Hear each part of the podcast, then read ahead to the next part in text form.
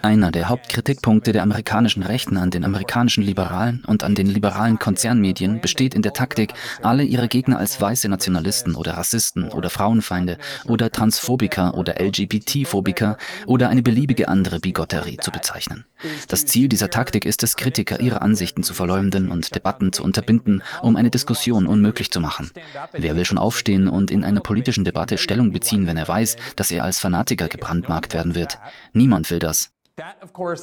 Das ist natürlich genau die Taktik, die angewendet wurde, wenn auch diesmal nicht nur von der liberalen Linken, sondern häufig von der amerikanischen Rechten, die sich nun in diesem neuen Krieg vereint hat, um Menschen zu verunglimpfen und zu dämonisieren, die gegen die Finanzierung der israelischen Kriege durch die Regierung der Vereinigten Staaten sind und die der Meinung sind, dass Israel in Gaza übermäßige Gewalt anwendet. Sie wollen nicht darüber diskutieren. Sie wollen einfach jeden, der anderer Meinung ist, als Bigott und Rassist beschimpfen. Nun hat der Kongress dies heute in einer überwältigenden Zwei-Parteien-Abstimmung offiziell getan. In einer nicht bindenden Resolution, aber nichtsdestotrotz ein offizieller Akt des Kongresses.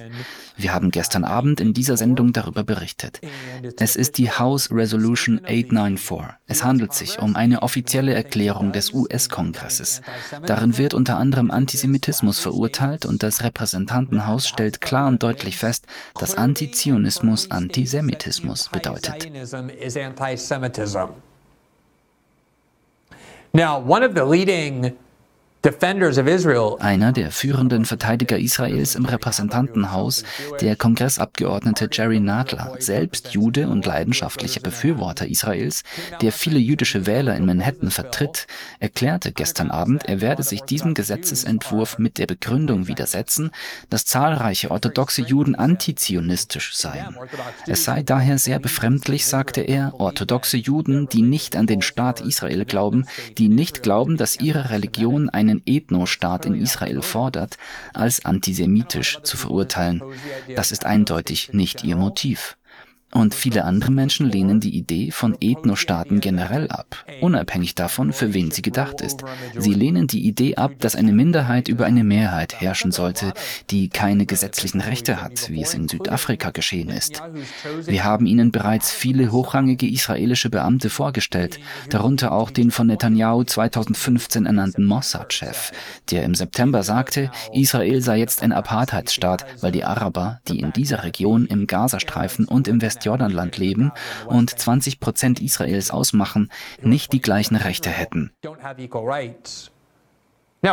Wie gesagt, ich bin sicher, dass viele von Ihnen mit Antizionismus nicht einverstanden sind.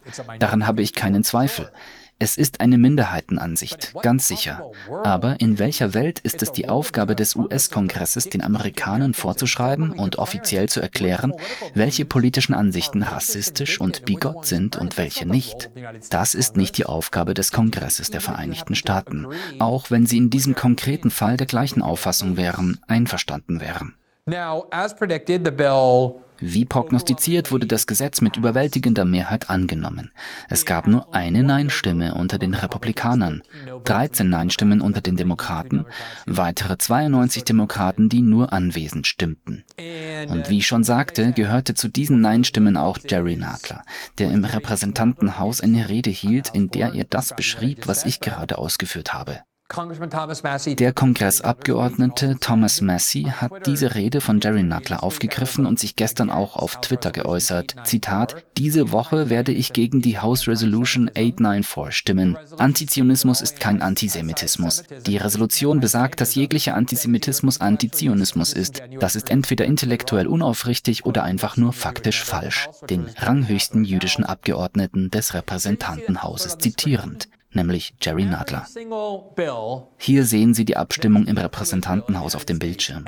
Jede einzelne Gesetzesvorlage, die in den Vereinigten Staaten als israelfreundlich gilt, wird mit überwältigender parteiübergreifender Mehrheit angenommen.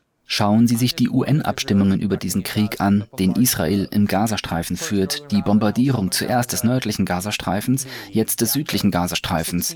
Der Tod von 16.000 Menschen, darunter Tausende von Kindern, wurde dokumentiert und zwar nicht nur von der Hamas, wie oft behauptet wird, obwohl sich die Statistiken der Hamas bei früheren israelischen Bombardierungen als korrekt erwiesen haben, sondern auch von UN-Untersuchungen und vom Roten Kreuz. Alle möglichen Quellen berichten über die enorme Zahl der getöteten palästinensischen Kinder. Selbstverständlich, denn der Gazastreifen ist ein winziger Streifen Land. Es gibt keinen sicheren Ort in Israel. Israel hat 2000 Pfund Bomben eingesetzt, die von den Vereinigten Staaten zur Verfügung gestellt wurden. Natürlich werden dabei Tausende und Abertausende von Kindern getötet. Das sind 50 Prozent der Bevölkerung in Gaza. Kein aufrichtiger Mensch kann das bezweifeln.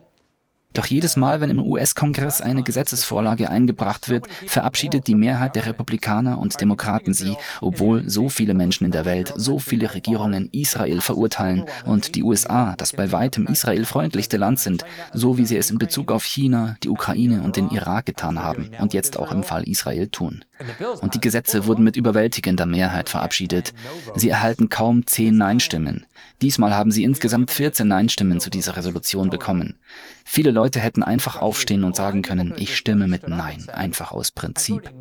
Ich denke nicht, dass der Kongress erklären sollte, welche Ansichten rassistisch sind und welche nicht. Das muss das amerikanische Volk entscheiden. Es ist nicht unsere Aufgabe, bestimmte politische Ansichten offiziell als rassistisch und bigott zu bezeichnen. Und einige Demokraten, 92 von ihnen feige, stimmten mit Ja, weil sie es für einen Schachzug hielten. Aber sie waren nicht bereit, mit Nein zu stimmen.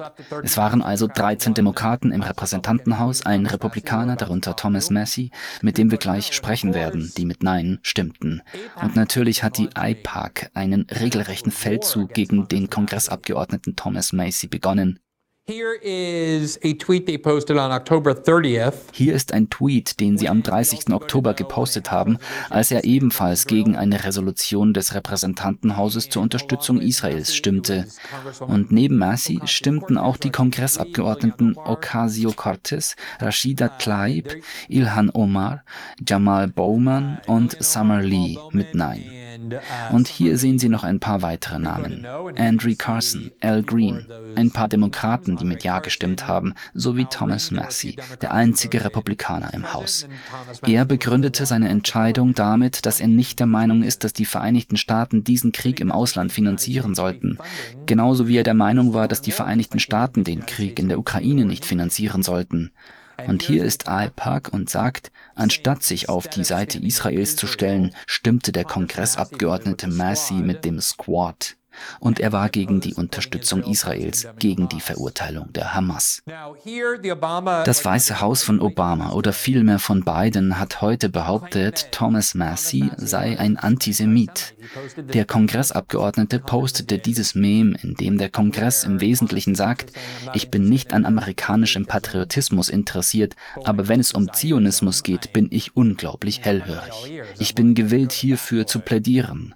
Und es ist bemerkenswert, dass Mike Johnson, der neu gewählte Sprecher des Repräsentantenhauses, als er auf die Bühne stieg, die einzige Gelegenheit hatte, als neu gewählter Sprecher des Repräsentantenhauses seine Prioritäten für das Amt des Sprechers darzulegen, sagte, das allererste, was wir als neu konstituiertes Haus zu tun gedenken, ist die Verabschiedung eines Gesetzes zur Unterstützung unseres guten Freundes Israel. Keine Hilfe für den deindustrialisierten Mittleren Westen. Keine Hilfe für Menschen, die mit Arbeitslosigkeit oder Fentanylkrisen in ihren Vierteln konfrontiert sind, mit Überdosen und Selbstmorden und all diesen Todesfällen aus Verzweiflung. Nein, das sollte nicht das Erste sein, was der Kongress unternehmen würde. Vielmehr wolle man, wie er sagte, unserem guten Freund Israel helfen. Und das kritisierte der Abgeordnete Massey, diese Denkweise, dass wir zusätzlich zu den 4 Milliarden Dollar, die Israel pro Jahr erhält, weitere 14 Milliarden Dollar Dollar nach Israel schicken werden. Biden fordert weitere 60 Milliarden Dollar für die Ukraine, während all diese Bedürfnisse im eigenen Land ungedeckt bleiben. Es handelt sich um ein absolut gültiges und legitimes Argument für einen Kongressabgeordneten. Und hier haben wir Andrew Bates. Er ist der stellvertretende Pressesprecher des Weißen Hauses und der leitende Kommunikationsberater, der heute auf Twitter den Kongressabgeordneten Massey im Wesentlichen beschuldigte, ein Antisemit zu sein. Er änderte das Mem zu Thomas Massey, der nicht an akzeptablem Verhalten interessiert ist, das heißt an der Finanzierung von Israels Kriegen, aber Semitismus, dafür sei er sehr empfänglich. Und ein weiterer hoher Beamter des Weißen Hauses, Herbie Siskent, der stellvertretende Kommunikationsdirektor des Weißen Hauses, der für Andrew Bates arbeitet, erklärte, alle Amerikaner, einschließlich der GOP-Führung des Repräsentantenhauses, sollten diesen virulenten Antisemitismus Verstoß eines amtierenden Kongressmitglieds verurteilen. So geht das Weiße Haus immer gegen seine politischen Gegner vor.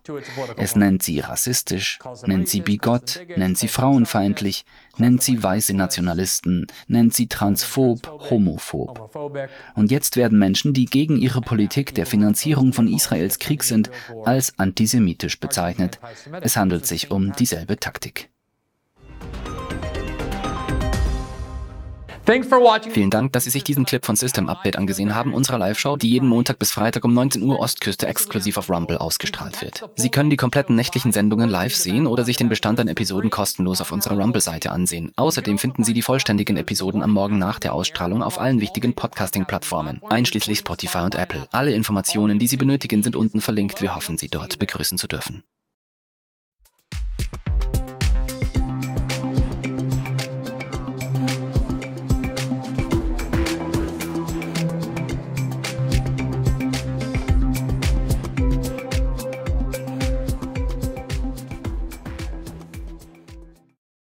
Echte Demokratie erfordert eine informierte Öffentlichkeit. Eine Öffentlichkeit, in der der Einzelne den Wert von Informationen erkennt. Informationen, die in den richtigen Kontext gestellt werden. Kontext, der unsere Überzeugungen herausfordert und Überzeugungen, die keinem Dogma folgen, sondern entwicklungsfähig sind. Wenn wir diese Elemente kombinieren, dann können wir eine der wichtigsten Säulen unserer Demokratie, die vierte Gewalt, wiederbeleben und stärken, Lösungen finden und Brücken bauen, anstatt zu spalten und auszugrenzen. Das ist unsere Vision als unabhängiges und gemeinnütziges Medienportal. Um sicherzustellen, dass wir auch unabhängig bleiben und diese Vision nicht gefährden, bleiben wir werbefrei und nehmen auch keine Gelder von Konzernen oder Regierungen an. Unser Journalismus ist ausschließlich auf Sie, die Öffentlichkeit, angewiesen, um als Medium weiter existieren zu können. Gesellschaftlicher Wandel lebt von Partizipation. Werden Sie Teil der Veränderung. Wenn jeder unserer Abonnenten nur drei bis fünf Euro monatlich spendet, dann können wir gemeinsam ein Netzwerk schaffen, das einen sehr wertvollen Beitrag zur Meinungsbildung etabliert. Viele kleine Beiträge schaffen etwas Großes.